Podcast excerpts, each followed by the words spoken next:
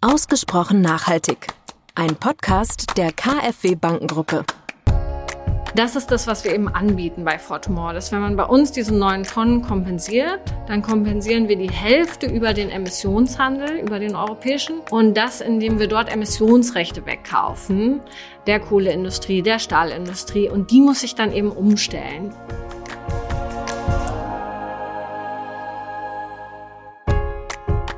Herzlich willkommen zu einer neuen Folge von Ausgesprochen Nachhaltig, dem KfW-Podcast rund um Nachhaltigkeitsthemen. Ich spreche in der heutigen Folge mit Ruth von Heusinger, Gründerin und CEO von For Tomorrow, über Emissionen und Kompensationen und die Frage, wie wir unser nachhaltiges Ziel erreichen. Willkommen, Ruth. Hallo Alex, ich freue mich sehr dabei zu sein. Ja, schön, dass du da bist. Wir können es unseren Hörerinnen und Hörern sagen, das ist das erste Gespräch, das wir wieder in echt machen. Ja. Es war dein Vorschlag. Also vielen Dank. Äh, die Corona-Pandemie ist jetzt also auch bei uns vom Mikro vorbei, hoffentlich für immer. Und äh, ja, insofern schön, dass du da bist. Ich freue mich auch sehr. Gleich zum Einstieg, wie mit allen Gästen, die Gretchenfrage. Sind Kompensationen der Weg in eine nachhaltige Zukunft? Ja oder nein? Ja, würde Okay. ich ganz klar ja sagen. Es ist der Weg dahin. Es ist nicht das Ziel, aber es ist der Weg dahin. Okay. Nehmen wir so mit, diskutieren wir gleich nochmal ein bisschen tiefer. Ja, es geht in diesem Podcast äh, meistens um das Thema Zukunft. Nachhaltigkeit ist häufig mit Zukunftsfragen verbunden. Und äh, wie passend, dass du ein Startup gegründet hast mit dem Namen For Tomorrow. Dann bist du auch noch Future Woman. Also Zukunft spielt Ja. bei dir eine große Rolle, um dich unseren Hörerinnen und Hörern ein bisschen näher zu bringen. Was tust du konkret für das Morgen, beziehungsweise wie ist es überhaupt dazu gekommen, dass du For Tomorrow gegründet hast? Ja, Nachhaltigkeit ist was, was mich schon wirklich seit der Schulzeit beschäftigt. Seit wir dort, ich glaube, es war so in der fünften oder sechsten Klasse, haben wir über den Klimawandel gelernt. Und ähm, bin ich nach Hause und habe meinem Papa gesagt, wir müssen sofort die Heizung abdrehen, weil wir halt gerade gelernt hatten, dass man mit dem Heizen unsere Erde zerstört. Hat er dann nicht gemacht. Aber ich habe dann in der Schulzeit auch schon eine Greenpeace-Gruppe mitgegründet und ähm, wir waren halt viel auf Demos natürlich und dann ähm, habe ich Physik studiert, bin da ein bisschen abgedriftet in die theoretische Physik, aber Nachhaltigkeit habe ich eben weiter verfolgt und auch gerade die Klimakrise, die ja immer immer Deutlicher schlimmer geworden ist, genau, und ähm, Lösungen waren nicht in Sicht, also es sah nicht so aus, als ob die bald gelöst ist und das hat mich dann dazu bewogen, eben nicht an der Uni zu bleiben und noch einen Doktor zu machen, sondern direkt mit meiner Arbeitskraft was zu tun. Und ich habe dann damals bei dem größten Erzeuger erneuerbarer Energien angefangen, so ein Trainee-Programm. Das war ganz toll, weil ich halt viel kennengelernt habe und habe da eben auch schon den Emissionshandel kennengelernt, den europäischen, den wir jetzt ja auch nutzen mit Fortumor, den ich jetzt zugänglich mache für Privatpersonen. Und ja, dann hat mich das Thema weiter beschäftigt. Ich war dann eine Zeit lang bei Atmosphäre auch, ist mit der größte Kompensationsanbieter in Deutschland. Mhm. Und bei Atmosphäre kam halt öfters die Frage, ob wir nicht was machen können, was wirklich hier bei uns was verändert ähm, über die Kompensation. Und das ist ja eine relevante Frage, weil wenn wir hier bei uns den hohen CO2-Ausstoß haben und dann aber in Länder wie Nigeria gehen, wo der Pro-Kopf-Ausstoß irgendwie bei 0,5 Tonnen pro Person pro Jahr liegt Mhm. und denen dort helfen, noch weiter ihren CO2-Ausstoß zu reduzieren, dann ist das ein Ist bisschen Quatsch. seltsam Ja, ist ein bisschen seltsam, ja. hier bei uns muss man eben mit den Systemen arbeiten, die es hier gibt, den Emissionshandel. Und so kam dann die Idee, den eben zugänglich zu machen für die Privatpersonen, sodass jeder da den Kohlekraftwerken die Emissionsrechte wegkaufen kann. Und ähm, das Konzept ist dann noch ein bisschen größer geworden, dadurch, dass wir viele Umfragen geführt haben äh, mit potenziellen Kunden. Ähm, aber das war so der Startpunkt. Und ähm, genau, ich habe es auch gleich gemeinnützig gegründet. Da habe ich halt sehr viel bei Atmosphäre äh, drüber gelernt. Ich finde das Konzept sehr, sehr gut, das gemeinnützig zu machen, weil dann eben auch der Staat mitmacht. Weil eigentlich ist ja der Staat dafür verantwortlich, solche Probleme zu lösen. Meiner Meinung nach. Auf jeden Fall, der Staat spielt da eine große Rolle in dem ganzen Kontext. Ja. Genau.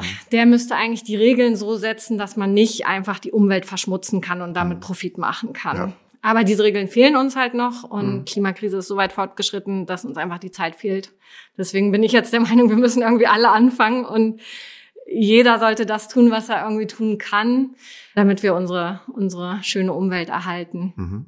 Also das klingt schon super spannend und wir müssen gleich ein bisschen äh, tiefer einsteigen. Aber bevor wir das tun, habe ich für unsere Gäste immer ko- drei kurze Fragen, drei kurze Antworten. Okay. Äh, das Schöne ist, dass du das Themenfeld schon aufgerissen hast, was gleich als Frage kommt. Die erste Frage, die jeder erhält, ist Nachhaltigkeit ist für mich.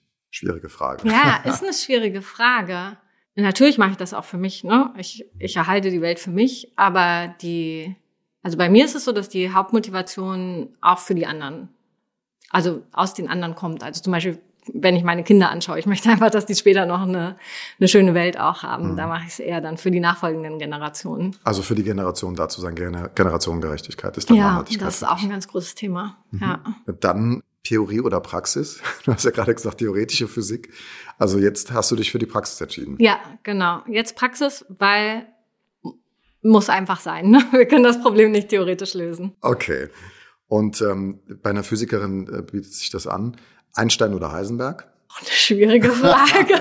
du kannst auch sagen, keiner von beiden ist auch okay. Wenn ich mich entscheiden müsste, dann würde ich doch sagen, ähm, Einstein ist auf jeden Fall relevanter. Hm. Viele Grundlagen gelegt, an denen sich die Wissenschaft heute noch die Zähne ausbeißt. Ja, Heisenberg auch, aber Einstein mit der Relativitätstheorie, das war wirklich, vor allem die allgemeine Relativitätstheorie, das, das war einfach, ähm, ja, Wahnsinn, wie jemand auf sowas kommen kann. Also. Ja, steigen wir ins Thema ein. Mich beschäftigt ein bisschen der Status quo bei dem Thema Nachhaltigkeitsbewegung. Mein Gefühl ist gerade, dass wir da auch bedingt durch diese exogenen Schocks, die wir haben mit dem Ukraine-Krieg, mit der Corona-Pandemie, äh, mit dem Umbau der Gesellschaft, dass wir so ein bisschen in einer Stagnationssituation gelandet sind. Siehst du das auch so oder ist das nur meine Wahrnehmung? Ich sehe eher so, dass wir uns von den kurzfristigen Problemen ablenken lassen von den langfristigen Problemen. Also mhm. Klimakrise ist ein essentielles langfristiges Problem was viel größer ist als diese kurzfristigen Probleme, sowas wie Corona. Mhm. Und wir dürfen uns da nicht ablenken lassen. Auch, auch jetzt bei der Ukraine-Krise. Ich habe heute Morgen gelesen, äh, dass jetzt doch Gas im Wattenmeer gefördert wird. Okay.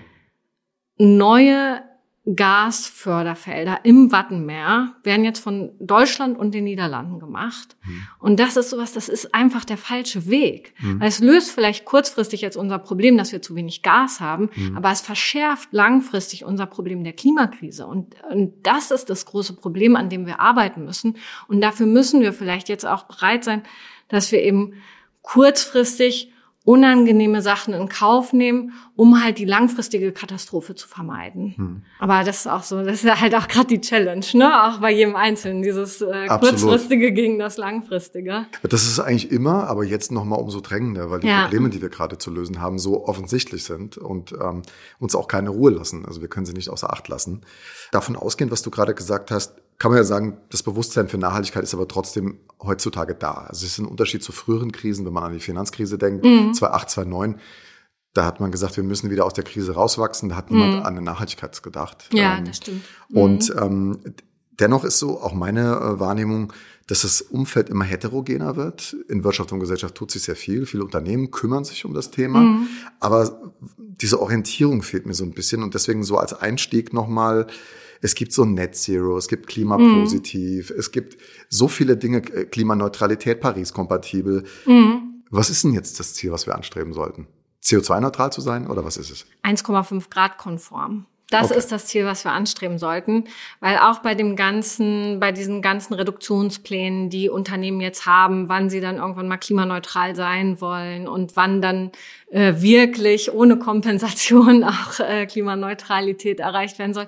Das Wichtige ist, dass man auch auf die Menge an CO2 achtet, die dabei ausgestoßen wird. Also wenn man jetzt zum Beispiel sehr, sehr viel ausstößt, darf man später viel weniger nur noch ausstößen, weil es geht um das Gesamt-CO2-Budget, was wir genau. noch übrig haben. Mhm. Und deswegen finde ich 1,5 Grad konform sollte das Ziel sein, ähm, weil das hat eben das äh, Budget im Blick. Und wie das Budget dann genau verteilt wird, ob man jetzt halt sehr stark reduziert und dann dafür später ein bisschen mehr Zeit hat, um halt wirklich auf die Null zu kommen, mhm. oder ob man jetzt noch nicht so viel macht und dafür später mehr, da kann man dann flexibel sein. Aber das Gesamtbudget muss eben stimmen. Vielleicht auch nochmal für die Hörerinnen und Hörer zur Orientierung. Das ist natürlich auch alles wissenschaftliche Szenarien, die sozusagen berechnet wurden und wie die Abbaupfade auch sein müssen. Mhm. Also das hat man ja nicht aus der Luft gegriffen. Insofern ist es auch berechnet, wie hoch ist das Budget, was muss man tun in den einzelnen Sektoren. Das nochmal als kleine Anmerkung irgendwie. Aber trotzdem ist es sozusagen auch nochmal zur Erklärung. Es geht schon um das Ziel, CO2-neutral zu sein, weil CO2 wird ständig emittiert und auch in Zukunft emittiert. Also es, wird keine Welt geben ohne CO2. Also man sollte eher klimaneutral sagen, mhm. weil CO2 kann halt auch so ausgelegt werden, dass es halt wirklich nur um CO2 geht. Mhm. Und es gibt natürlich noch andere Treibhausgase, die man genauso mit berücksichtigen muss. Und Vielleicht darf ich das an einem Beispiel ver veranschaulichen.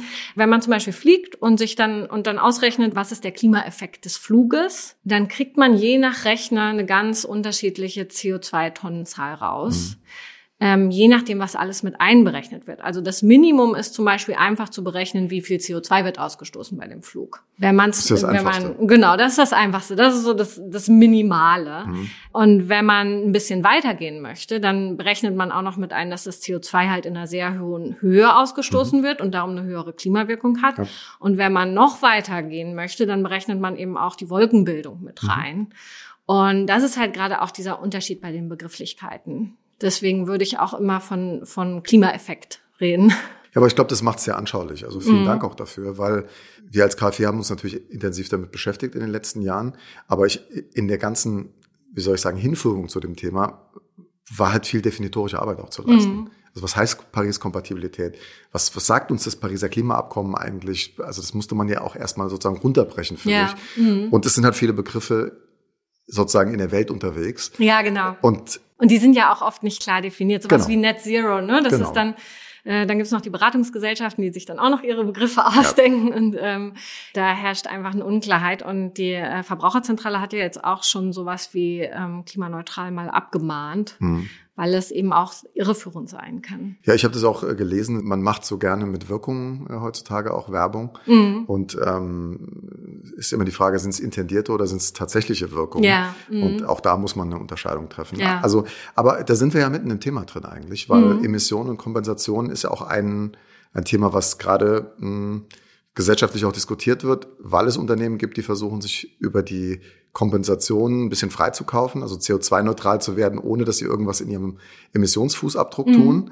Ich möchte jetzt keine Namen nennen, aber es gibt Unternehmen, die sagen, ja, wir sind ja schon CO2-neutral, mhm. ähm, was eigentlich gar nicht sein kann, wenn die Branche und das Produkt, was da ist, das kann man nicht ohne CO2-Emissionen irgendwie yeah. produzieren. Mhm. Aber wenn wir jetzt da den Blick drauf werfen, was For Tomorrow macht, einfach nochmal von dir auch die Einschätzung, was gerade so die schwierigsten Nüsse sind, äh, die zu knacken sind. Ist es mhm. der Gebäudesektor, ist es der, der Flugsektor? Weil ich sag mal so, du hast ja auch schon anklingen lassen, eine Welt ohne Emissionen wird es nicht geben. Mhm. Also werden wir dann irgendwie bei Flugreisen keine Lösung finden mit E-Fuels oder sonstigen Dingen. Müssen wir ertragen, dass normal geflogen wird? Oder was sind die, die schwierigsten Nüsse aus deiner Sicht, die wir knacken müssen? Ja, also aus meiner Sicht ist wirklich äh, sowas wie Mobilität ist ganz schwierig, gerade was du schon angesprochen hast, Flugreisen. Es gibt jetzt schon Ansätze für Elektroflugzeuge, aber die sehen halt auch ganz anders aus, sind mhm. viel kleiner. Und das ist eine Sache, da werden wir nicht schnell genug eine Lösung finden. Da müssen wir einfach reduzieren und weniger fliegen. Da führt, glaube ich, kein Weg drum herum, was auch schwierig ist, weil man viele Ziele halt überhaupt nicht anders erreichen kann. Oder wenn man, wenn man mit dem Schiff fährt, ist es auch nicht nachhaltiger. Ja. Das sind so Sachen, da würde ich mir wünschen, dass man auch die Realität stärker sieht und nicht mhm. sagt, irgendwie, jeder muss sich hier den Flug nach Mallorca leisten können oder mhm. sowas. Das, äh, das geht einfach nicht. Ne? Da haben wir halt keine Lösung für. Nee, da haben wir keine Lösung für. Und die Frage ist dann halt auch immer, was macht es am Gesamtbudget aus? Ich habe mal eine Zahl gelesen, dass innerdeutsche Flüge irgendwie ein Prozent der CO2-Emissionen ausmachen. Ist die Frage, ob wir an der richtigen Stelle diskutieren, wenn wir eine mhm. Flugverbotsdebatte machen. Ja. Oder ob es nicht andere Dinge gibt, also unser Konsum, den wir haben als, als Menschen, mhm. ob da nicht der Hebel viel größer ist und viel schneller was zu erreichen ist. Ähm, weil, wie du ja sagst, äh, Emissionen wird es immer geben. Ja. Und der Mensch wird auch immer fliegen äh, wollen. Beziehungsweise, wir haben ja auch das Logistikproblem. Also es müssen halt auch Waren in einer Wirtschaft von A nach B transportiert werden. Ja, also ähm, wenn man sich die Emissionen anschaut, dann ist es wirklich der Verkehrssektor, wo Deutschland zum Beispiel noch die Klimaziele reißt. Weil dort Deutlich. die Emissionen halt eher sogar noch wachsen, anstatt dass ja. sie gesenkt werden. In anderen Sektoren, da wo zum Beispiel der Emissionshandel greift, den wir auch mit Fortumor nutzen, im mhm. Stromsektor, da sinken die Emissionen ja. und im Industriesektor. Mhm. Aber der Verkehrssektor ist halt noch nicht gut reguliert. Also es gab diese Flottengrenzwerte und was haben die Autobauer gemacht? Einfach größere Autos gebaut. Ne? Ja. Dann durften die eben doch wieder so viel CO2 ausstoßen. Regulierung ist Marktdesign. Ja, und ähm, deswegen denke ich, dass es halt so wichtig ist, dass wirklich jeder von uns anfängt, bei sich selbst zu schauen und halt auch andere dann mit seinem Verhalten zu inspirieren. Ich denke, Konsum ist ein ganz großes Thema. Wir mhm. konsumieren einfach viel zu viel. Ja. Und ich glaube, das ist auch was, das ist halt auch wieder ein grundlegendes Problem, weil unsere Wirtschaft halt darauf ausgerichtet ist, immer weiter zu wachsen. Und dafür muss natürlich dann auch immer mehr konsumiert werden. Und das ist sowas, da müssen wir einfach ein bisschen von wegkommen, dass mhm. dieser, dieser Wohlstandsgedanke so stark mit Wachstum auch verknüpft ist. Wir, wir leben ja schon in einem in einem unglaublichen Wohlstand. Mhm. Und ich glaube, es hilft, wenn wir uns da ein bisschen drauf besinnen, was wir halt schon alles haben und was wirklich uns glücklich macht und nicht so stark dann dem Marketing folgen, was irgendwie uns verspricht, wenn du dir das noch kaufst, wirst du irgendwie noch glücklicher. Ja. Und das ist so ein bisschen, da müssen wir, glaube ich, stark von wegkommen. Ja, die Wohlstandsdefinition ist eine gesellschaftliche Debatte wert. Es muss ja auch möglich sein, ohne materielle Dinge glücklich zu sein. Und es ja, gibt ja auch genau. genug Länder, in denen mhm. das so ist, ja. die wirtschaftlich wesentlich schwächer sind als wir. Und da ist auch nicht jeder unglücklich, ja, genau. sondern Glück ist dann äh, von anderen Dingen abhängig. Mhm. Aber du hast ja schon gesagt, ich meine, das Wachstumsparadigma gibt es jetzt seit nach dem Krieg eigentlich. Also die letzten 70 Jahre hatten ja. wir in westlichen Gesellschaften dieses Wachstumsparadigma. Aber es ist natürlich auch damit verbunden, dass wenn es kein Wachstum gibt, gibt es weniger zu verteilen. Das heißt, man muss aus dem Bestehenden anders verteilen. Mhm. Also ich glaube, das ist vielleicht auch ein bisschen die Herausforderung in einer Gesellschaft, die Verteilung zu überdenken. Ja.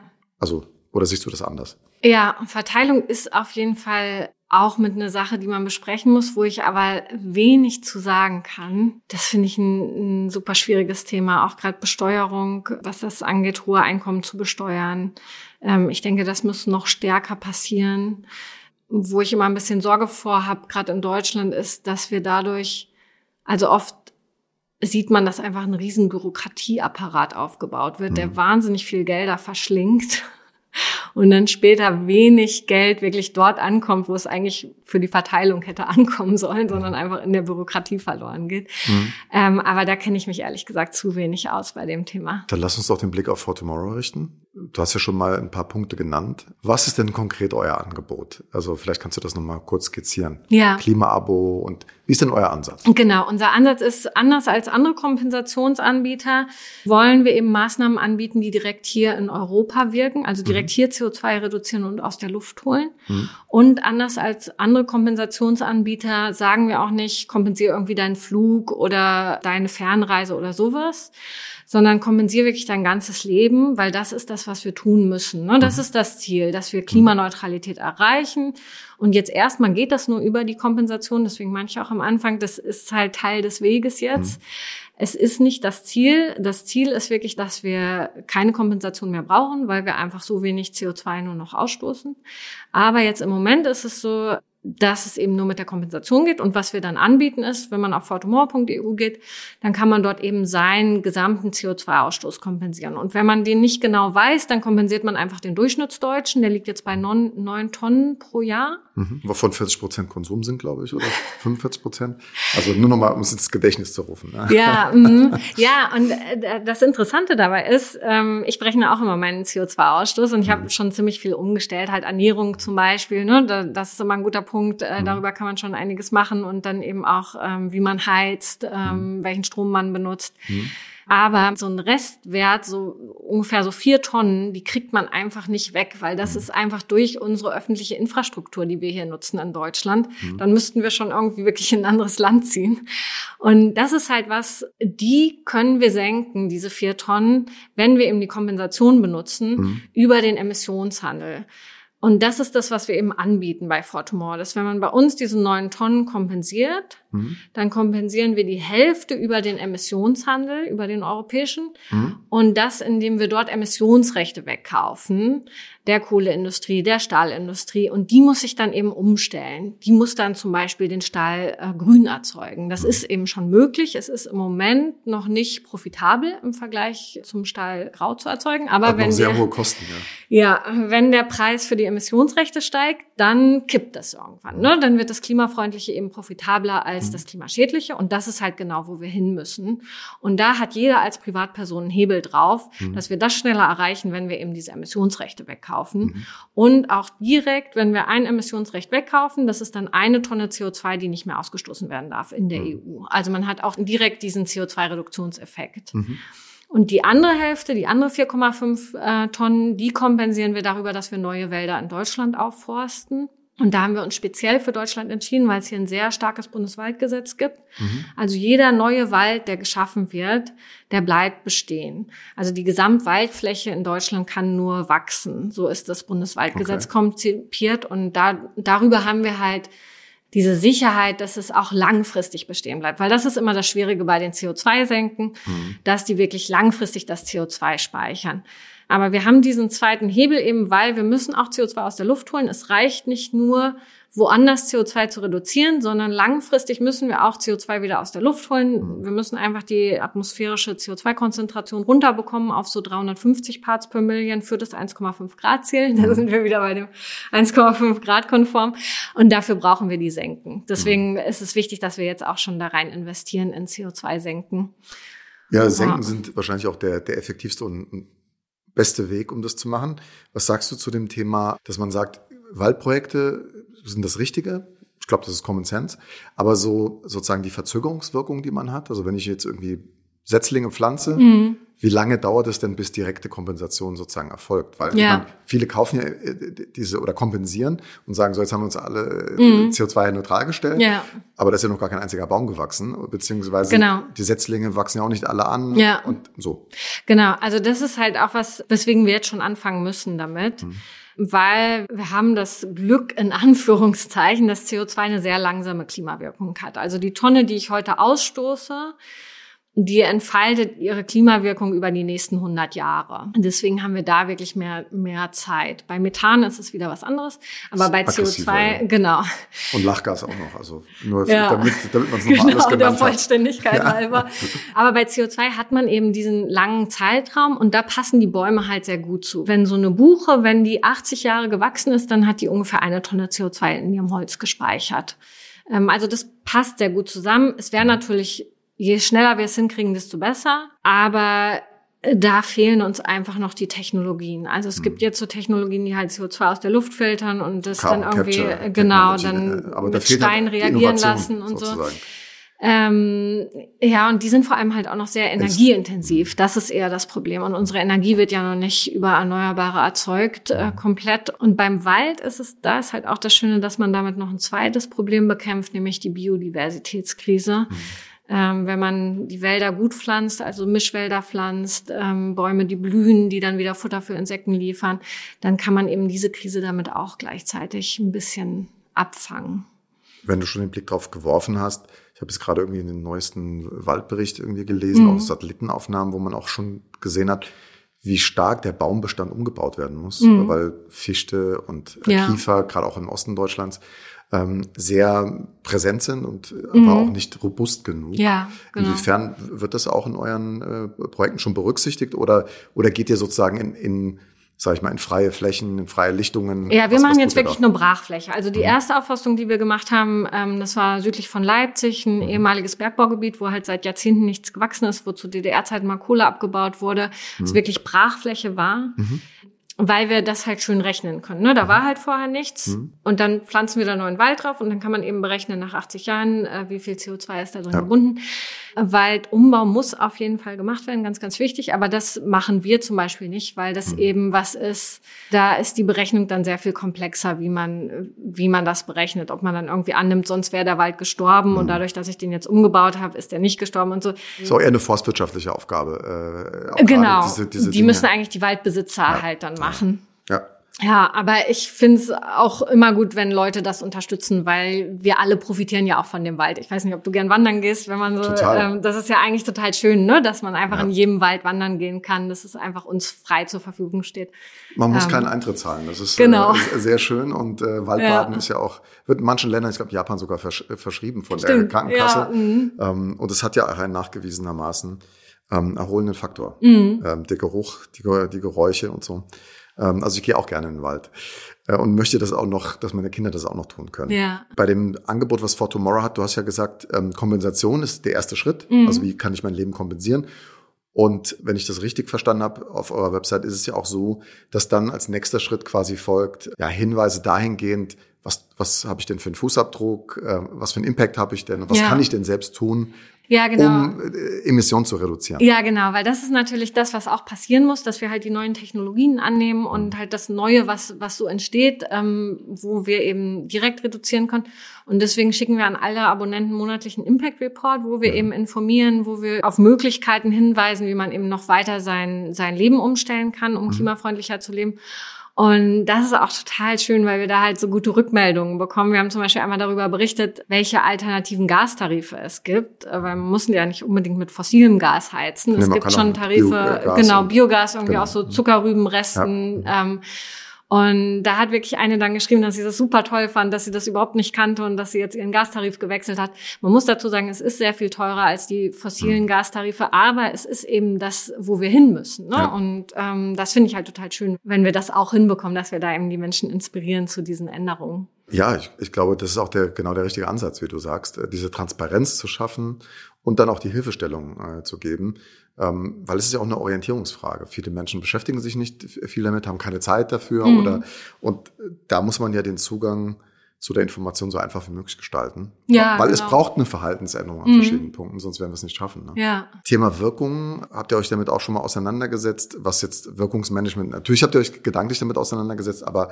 habt ihr das auch irgendwie digitalisiert, wenn ihr jetzt solche Projekte gemacht habt oder gibt es da ein Dashboard, wo ihr drauf schaut oder was, was kann der Kunde zugreifen oder in welcher Form kriegt ihr seinen Report äh, geschickt? Wie wertet ihr das Ganze aus? Ja, also ähm, beim Emissionshandel ist es halt sehr, sehr einfach, weil ähm, da haben wir einfach, das ist wie so ein Konto, wo dann die Emissionsrechte drauflegen. Äh, da haben wir den Professor Perino, der zweiter Kontobevollmächtigter ist, ähm, weil aufgrund einer Sache im Emissionshandel der Marktstabilitätsreserve ist ein bisschen komplizierter, macht es mehr Sinn, die jetzt noch nicht sofort zu löschen, sondern erstmal zu halten und dann zu einem späteren Zeitpunkt zu löschen. Okay. Weil jetzt im Moment die EU auch was implementiert hat, dass sie selber auch einen Teil rauslöscht. Und wir wollen natürlich, dass dieser Teil, den die EU rauslöscht, möglichst groß ist.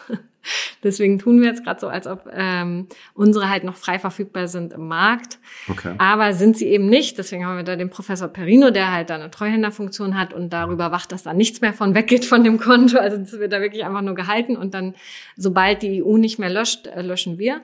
Und da teilen wir immer einen Kontoauszug, sodass man ganz transparent sehen kann, wie viel Emissionsrechte da drauf sind. Wir verschieben da immer jeden Monat für die eingegangenen Spenden dann die Anzahl an Emissionsrechten. Und da ist die Wirkung halt ganz einfach, weil ein Emissionsrecht ist, es steht halt für eine Tonne CO2. Man könnte sich unter Umständen da wirklich äh, da sogar noch eine größere Wirkung anrechnen lassen, wenn man eben dazu führt, dass die EU noch mehr löscht und so, aber das ist dann wieder sehr kompliziert. Das lassen wir erstmal weg. Ähm, das Wichtige ist nur, dass wir da konservativ sind, ne? dass diese Tonne auf jeden Fall sicher ist. Das teilen wir immer mit unseren Abonnenten und beim Wald ist es so, da teilen wir einfach den Standort und eben wie viele Bäume wir gepflanzt haben.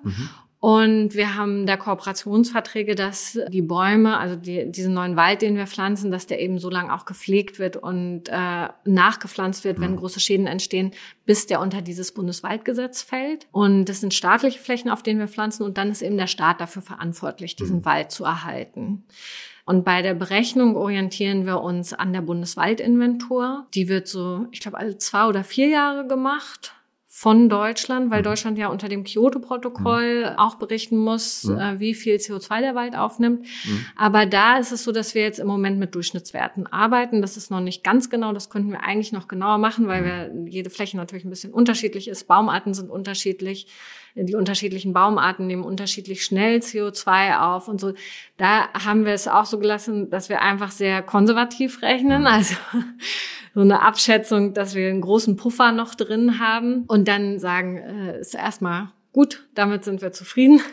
Und das Geld, was wir sparen, weil wir eben nicht noch mehr Ressourcen in die genaue Berechnung stecken, das stecken wir lieber in die Klimaschutzmaßnahmen. Also ich finde mich da total wieder in dem, was du sagst. So muss dann an Themen denken, die die KfW auch umtreibt und auch andere Unternehmen. Also im Rahmen der Taxonomie und, und diesen regulatorischen Anforderungen beschäftigen sich ja sehr viele Unternehmen jetzt damit. Was haben wir denn für einen Impact, für einen Ja. Fußabdruck und was sind Wirkungen?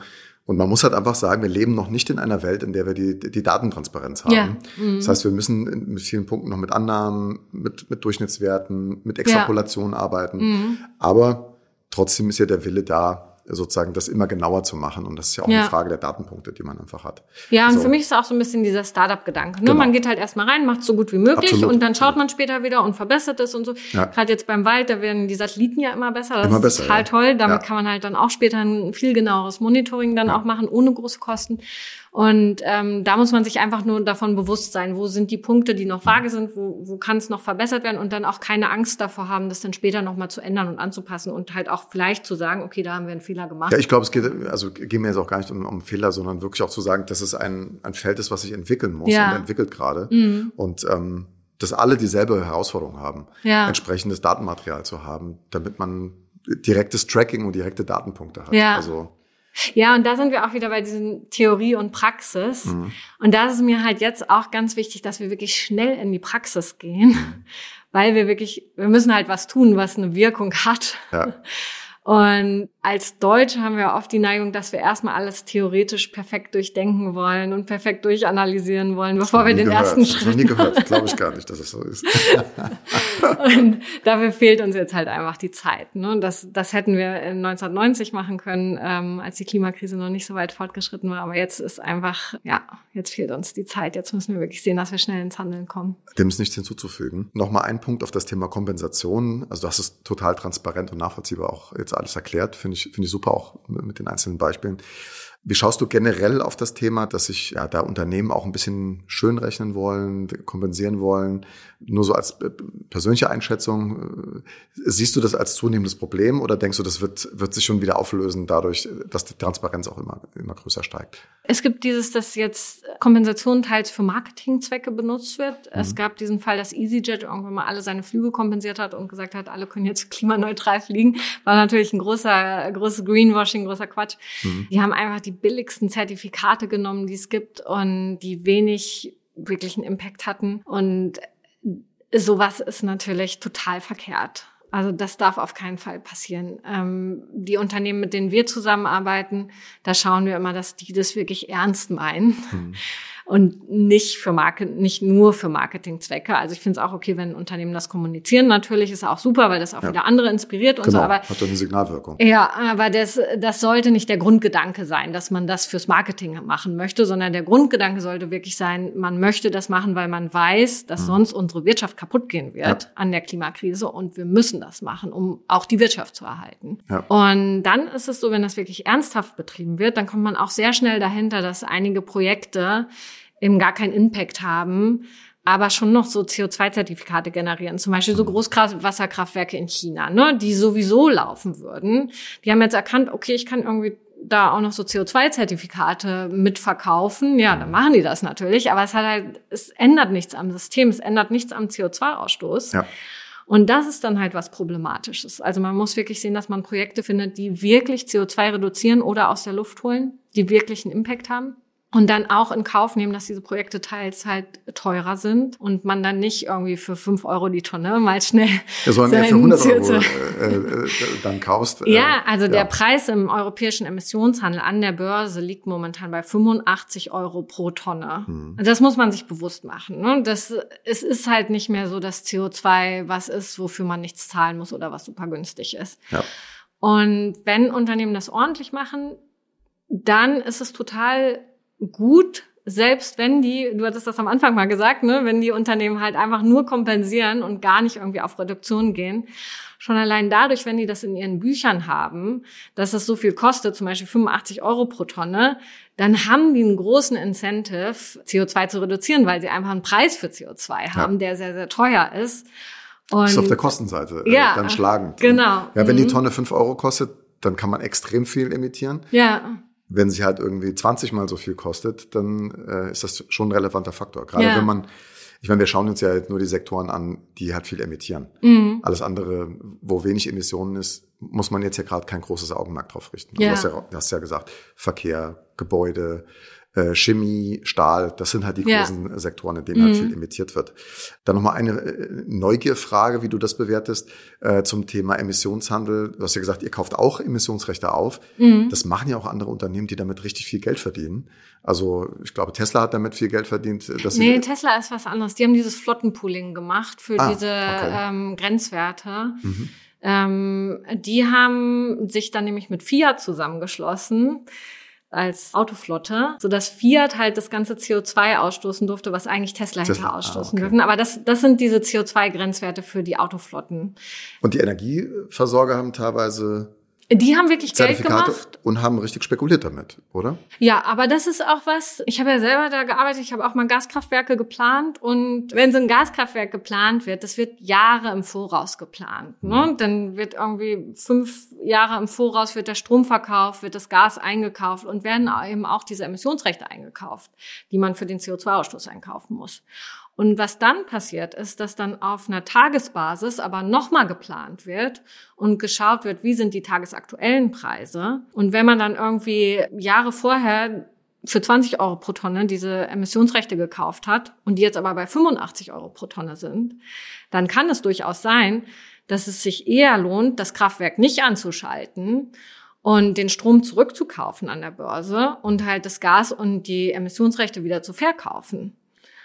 Und dann kann man halt darüber Gewinn machen, aber man hat dann halt kein CO2 ausgestoßen. Und es ist natürlich so, dass die Unternehmen dann Gewinn machen. Und ich kann auch verstehen, dass manche das dann irgendwie, also dann kriegen wir so dieses Gefühl, ach, die profitieren ja immer, egal wie der Markt ist. Ja, deswegen habe ich es ein bisschen aufgebracht, weil Ja, als ich es mhm. gelesen habe, schon ein bisschen länger her, es, es liegt natürlich auf der Hand. Also äh, wenn man mit so einem Deal Rendite machen kann, dann macht das die Wirtschaft. Mhm. Ja, Das ist ja genau. irgendwo logisch. Deswegen wollte ich dich nochmal darauf äh, ansprechen. Aber es ist lustig, dass du das dann jetzt in diesen Kontext gerückt hast.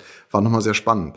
Ein Punkt, auf den ich nochmal kommen möchte, ist ähm, das Thema Spenden, hast du gerade Mhm. an, angesprochen. Vielleicht da nochmal einen Satz dazu. Also Klimaabo haben wir jetzt verstanden Mhm. äh, for Tomorrow und äh, einen Impact-Report äh, bekommt man.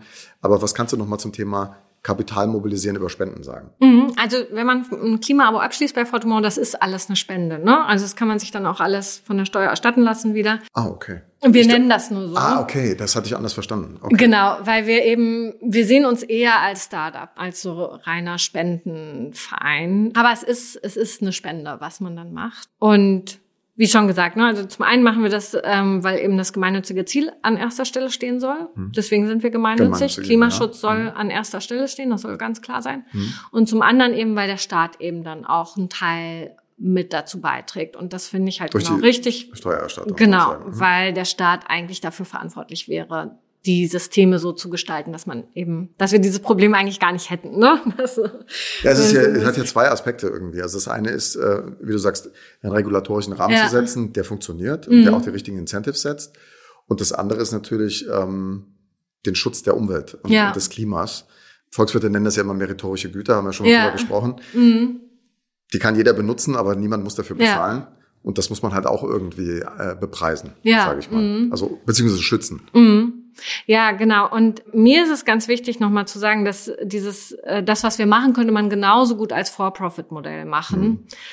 Aber dann hat man eben nicht klargestellt, dass dieses gemeinnützige Ziel an erster Stelle steht. Und das war mir eben ganz wichtig. Deswegen habe ich mich für den Non-Profit-Bereich. Aber Non-Profit hört sich immer so an, als ob, als ob es keinen Gewinn machen dürfte. Und das darf es ja, ne? Also wir sind ja eine gemeinnützige GmbH, dürfen genauso Gewinn machen, nur der Gewinn Absolut. muss halt wieder in den Klimaschutz fließen. Das ist der einzige Unterschied. Und ich würde auch, wenn, wenn man Geld investiert, wenn man Geld für irgendwas ausgibt, dann würde ich gar nicht so unterscheiden mit, ist das jetzt eine Spende oder ist es keine Spende, sondern was bekomme ich dafür? Ja.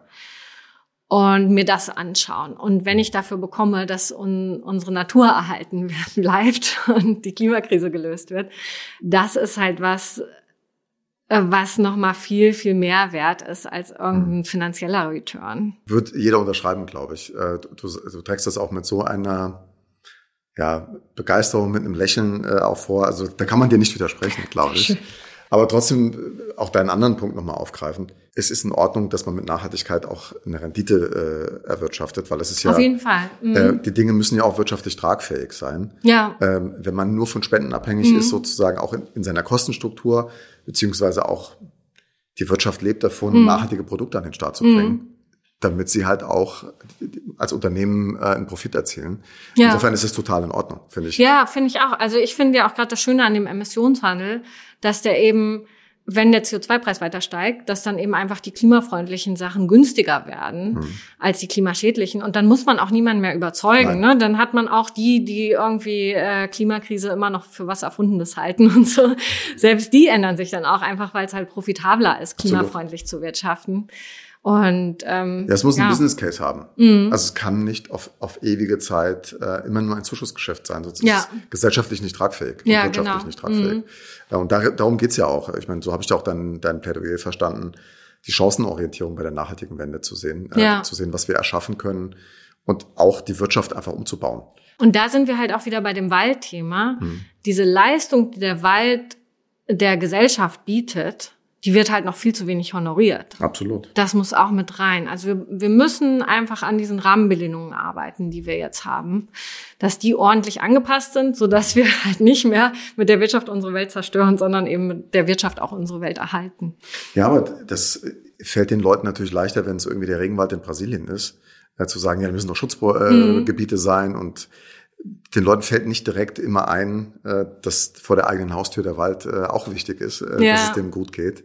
Aber auch da ist natürlich die Herausforderung, wir hatten das irgendwann mal in einer früheren Folge, das erleben wir auch gerade bei den Waldschutzprojekten mhm. in Lateinamerika, ähm, dass man den Menschen eine wirtschaftliche Perspektive bieten muss. Ja, genau. Sonst sind sie immer gezwungen, sich doch an dem natürlichen Kapital des Waldes mhm. zu bedienen, weil sie brauchen ja eine Lebensgrundlage für ihre Familien, für sich selbst deswegen ist ja auch dieser Nachhaltigkeitsgedanke so wichtig, dass man das halt ganzhaft denkt. Da gerate ich auch oft in eine Diskussion, weil was wir machen, ist halt auch bewirtschafteter Wald. Also wir hm. machen keinen Urwald. Hm weil wir einfach die Baustoffe brauchen. Ja. Ne? Wenn wir irgendwie Beton und Zement und sowas ersetzen wollen, dann brauchen wir Holz. Natürlich. Und das ja. Holz kommt nun mal aus dem Wald. Ja. ja, und es ist ja auch gut, da drin ist CO2 gebunden, ja. daraus ein Gebäude zu machen. Ja, genau. Dann wird das mhm. Holz nicht verfeuert. Bleibt langfristig sondern es bleibt gebunden. langfristig gebunden. Mhm. Ja. ja. Aber da sind wir wieder in dieser Zielkonfliktdiskussion. Mhm. Es gibt natürlich Menschen, die sagen, wir brauchen mehr Urwälder. Ich glaube, nur zwei Prozent in Deutschland sind mhm, äh, Urwälder. Ja. Das ist also eine sehr geringe sehr Quote, weil der Großteil der Wälder, glaube ich, dann auch privat bewirtschaftet wird. Mhm. Ich glaube, da muss man natürlich auch regulatorische Dinge nochmal in Einklang bringen.